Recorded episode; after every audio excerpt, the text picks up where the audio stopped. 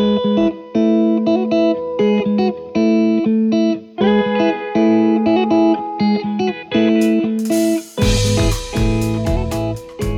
hello there, this is Celine Huang from Line Fukuoka. Welcome to UIT Inside. Uh, UIT Inside is a podcast for developers who love user interface technologies. Uh, usually, we do this weekly podcast in Japanese to cover all sorts of information related to front end development.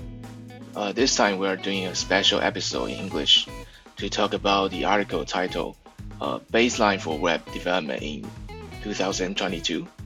Uh, this article was recent, recently published on the Line Engineering blog and went viral around the front end community worldwide. Uh, here we have the author, Alan. How are you doing, Alan? Hey there. Uh, I'm doing pretty fine, thank you. Uh, good, good. So, uh, tell us a little bit about yourself. yeah, sure. So, uh, I'm Alan Davalos. I'm a front-end developer in Line's Tokyo office, and I mainly uh, on my on my day-to-day job I mainly work on on uh, the Line design system, but I also have some uh, like side projects in the company related to this kind of like data analysis, which is what kind of drove me to write this kind of article in the first place. I see. The this article, the baseline for web development in 2022. I think many of our audience have read it already, but uh, for those who haven't, could you give us a brief summary? Yeah, sure. So, well, the the the TLDR of sorts would be uh, basically that I did this analysis that now that uh, with IE ending the support and everything, and most uh, like big applications like dropping supports from IE, so it's like, well, what what should we uh, use as our uh, baseline now? So I did this analysis, and the conclusion was basically that. Um, in terms of like uh, web standards, uh, Safari uh, from two years ago should be our baseline. In terms of um, networks, the baseline should be 4G networks, and in Mm. terms of performance, we should treat like the cheaper Android phones as our baseline. And I then uh, did a, an, an, an analysis about well how we uh, as the front end community are actually responding to this kind of baseline and the Mm. result was mostly that uh, in, in terms of performance and accessibility especially we're not doing really well uh, we're overusing Yeah. js among other stuffs and our accessibility like even some of the main points of accessibility we're not doing it really well so Yeah. yeah it, it's a really uh, i don't know it has a lot of data in the article so hopefully if you haven't read it this will uh, bring you to read it soon it's really Yeah. I, I, I did a, a really good effort on that Yeah, definitely. Uh, there's a, a lot of information we definitely need to. Everybody should have a read. So, uh, yeah, the first question is, uh, why why did you write this article? So yeah, well, basically, uh, uh, this is something I think uh, it's a, it's a bit of a personal experience I went through when I uh, just joined Line uh, three Mhm. years ago. Mhm. I came from this background of developing mostly like desktop uh, websites in a, in a small company, and then coming to a almost mobile-only developer. It, it was a really huge change for me, and uh, basically all the things that I put in the baseline are the kind of thi- stuff I had to learn through these years. Oh, And- yeah. and yeah, it's uh, it's basically. I, I, I mean, the article itself, I think it took me about two months to prepare, but I guess it's actually like the, the, the last three years of my own experience, like just summarized in a, in a big article. Oh, okay. Yeah. Uh, it, it seems like you put a lot of effort into it. So, apparently, this article received a lot of responses and it's being shared widely on the internet. Um, how do you feel about that? yeah, I think it went really over my biggest expectations. I mean, I hoped it would be like viral and it would have some some coverage around wor- like at least the English and Japanese communities, which is where we published it. But I, I'm actually overwhelmed by the, the, the positive and the great response it's been having. Like it's been shared around many communities I did I don't even participate in. So I was really it was really fun, like just learning how many people appreciated this. Yeah, that that must um, feels really good, and uh, actually we see a lot of interesting question and response on the internet, and uh, I think we can let's take a look at them. Uh, so we can take this chance as a good opportunity to respond to those questions. Yeah, sure. Let's do it. Okay. Uh, yeah, the first one is uh, I think a lot of people care about this is the performance. In, in the in the article, you you list the performance of several popular framework and uh, actually at Angular, their numbers are not not not not good. Is that really that bad? I mean, for performance of Angular and React. Yeah, so like like you said, like uh, we saw a couple of people like asking around both for Angular and both for React, and and some people were even saying like, well, this might be due to React's popularity or due to the like the size of the applications you make with this kind of frameworks and you could arguably say that yeah the some of the data might be somewhat biased in that sense which is why i actually try to include like many data points from different perspectives mm-hmm.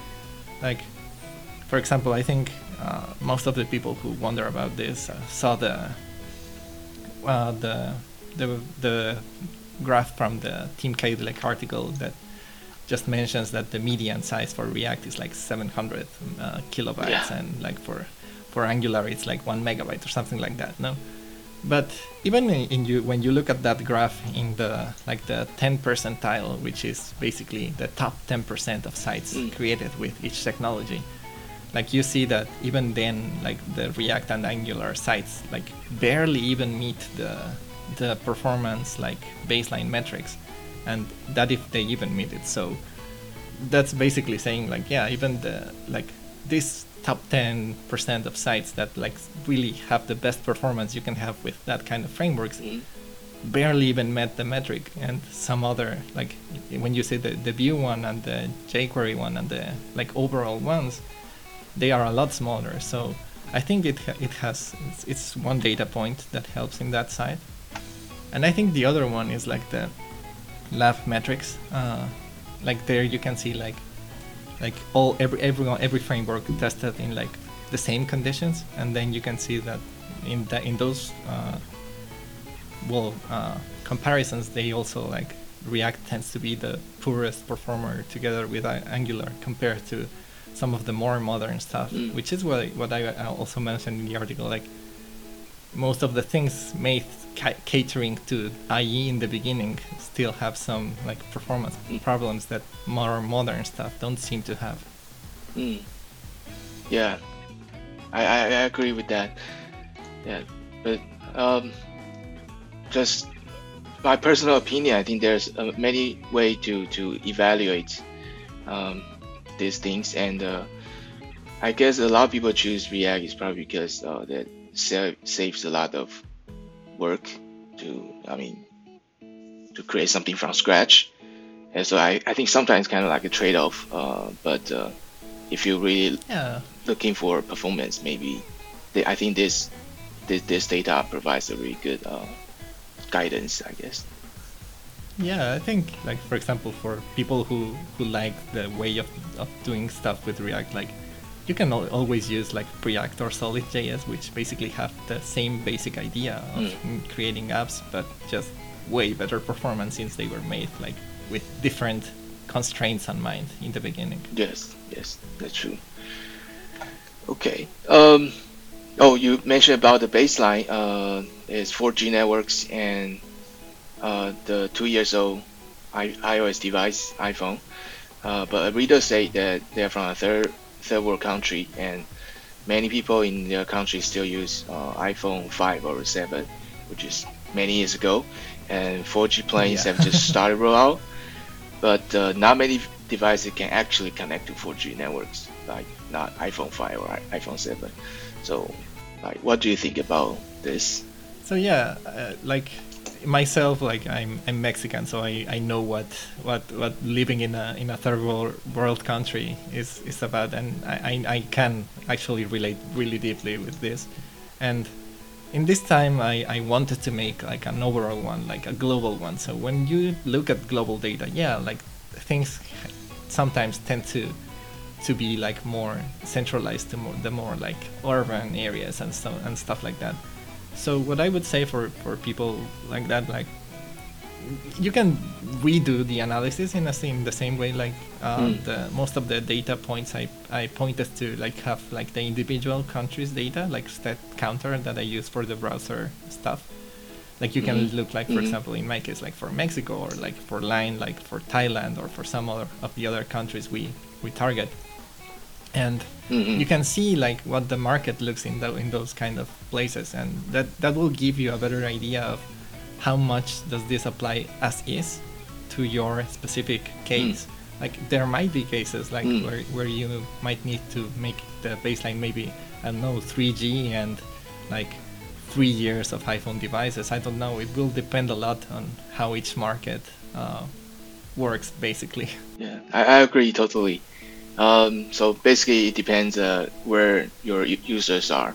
Exactly. So maybe you want so people might want to do their own research on their users so they can like adjust their baseline, I guess. Yeah, but if anything, like I think the the best part of this stuff is that they can compare it to this global one I made and see like, oh, so mm. we just have to adjust this part or something. Like you can do like more like minimum adjustments instead of doing all this work by just by yourself. yeah, indeed. You, you do most of heavy lifting. yeah. Okay. Um. Yeah. There. You. Uh, in the, in this article, uh, there's a performance comparison of JavaScript libraries and frameworks, and some people might wonder how about some uh, the performance of some libraries or framework that not not listed in, in this article. For example, like Ember.js or uh, this micro HTML. That's I think they claim they are really fast. Yeah. So basically, uh, the answer for this would be like I, I had to like trim to some of the of the like the more popular frameworks and some of the frameworks that I, I have seen like more uh, have more momentum around the internet. But like the each of those charts have like a source link where you can actually see that I think one has like 50 something different libraries compared and the other should have like more than 60 and like for example those that you mentioned like Ember and mm. uh, MicroHTML and like it has like a lot of lot a lot of other libraries compared. Some of those even like might perform better than the ones I, I, I put. I think most of them are mm. kind of experimental still, but maybe I'm wrong. So, I mean, if you want to like pursue performance even further, you can go to the source there and see what other kind of stuff mm. is there. I see. Yeah, I think it's just a start that this kind of benchmark will never end. Uh, there are always new frameworks. Yeah. Yeah. exactly. okay, there's so, another yeah. comparison uh, table that uh, I'm. This one I'm I'm curious about it. Like, why doesn't any framework score 1.0 in the startup column? And I take a look at it. Even Vanilla.js, its startup score is 1.06. Yeah. yeah, so um, basically the, the, the, short answer for that would be like uh, Vanilla JS is not the, the fastest in in every single metric. Like I what I did in the, in that uh, table, I basically took what what the the benchmark calls the geometric mean of each of the subcategories, but each category actually has like several metrics inside. And for the startup mm. one, like when comparing these specific frameworks, um, I think uh, Vanilla JS actually lost both metrics. Uh, I think it lost one to lit mm. and one to svelte. So mm. since not a single framework like won every single uh, metric, so they don't have like the 1.0 mm. average, which is why like every single thing there has like 1.06 or 1.1 or something like that. Mm-hmm. yeah. but yeah, that's that's the reason. I see. One one of the biggest events that last last year is that uh, a lot of website, a lot of service they drop support of i uh, Internet Explorer 11, so that kind of trigger, I mean, makes you want to write this article. So when when should this baseline will be update again? Yeah, I think that's that's a really interesting question because like like you said like this time this, there was this big event that triggered this and I think like for for this baseline to change drastically something like of an equal like uh, amount of influence has has to happen so basically I think there's there's four possible things that could like make us have to change this. Uh, one is that Mhm. uh, either iOS uh, has to like allow different browsers into iOS, hmm like really really different browsers, not just WebKit in, under these guys, or uh, or that they have to uh, like allow for Safari to be updated separately from the OS Mm. But I think for for those to happen, like uh, either like some Apple inside policy had to change really like a lot, either from internal Yeah. pressure or maybe from some external pressure. I think that's that's uh, that's basically the only reason why why they would do that, I guess. And Mm. so a- as long as those don't happen, I think like the baseline for Safari will will stay mostly the same Mhm. and like for the Android devices, uh, they don't seem really to be pushing that much, like having better CPU. So I don't think that will change uh, a lot uh, more. Mm. And same for 4G, like what that the comment just say, like there's some countries that the 4G penetration just started, so like 5G is like a long, long way Mm. before it comes. So I think for the time being, they should they should like stay for at least two three years, like basically Mm. the same. Or that, un- unless like we have like a new type of device that becomes really Mhm. popular and can browse the internet, like I don't know, maybe something like VR actually like has a has a nice resurgence or something like that. But Ah. as, as long Or, as or everybody use metaverse, I guess. yeah, yeah, like something like that. Like unless the way we browse the internet doesn't change like drastically, I think it's Mm. it's going to pretty much stay the same for at least some years. I think. That that's that's like a good news because um, I mean, as a front developers, uh, we like keep changing baseline, just bring us a lot of uh, unnecessary work sometimes. Yes. yeah, exactly. Just just adapting to this new baseline change is going to probably take a lot of work for many people. So yeah, we probably in that sense, yeah. We have to update a lot of things, update a lot of libraries, perhaps. yeah, exactly.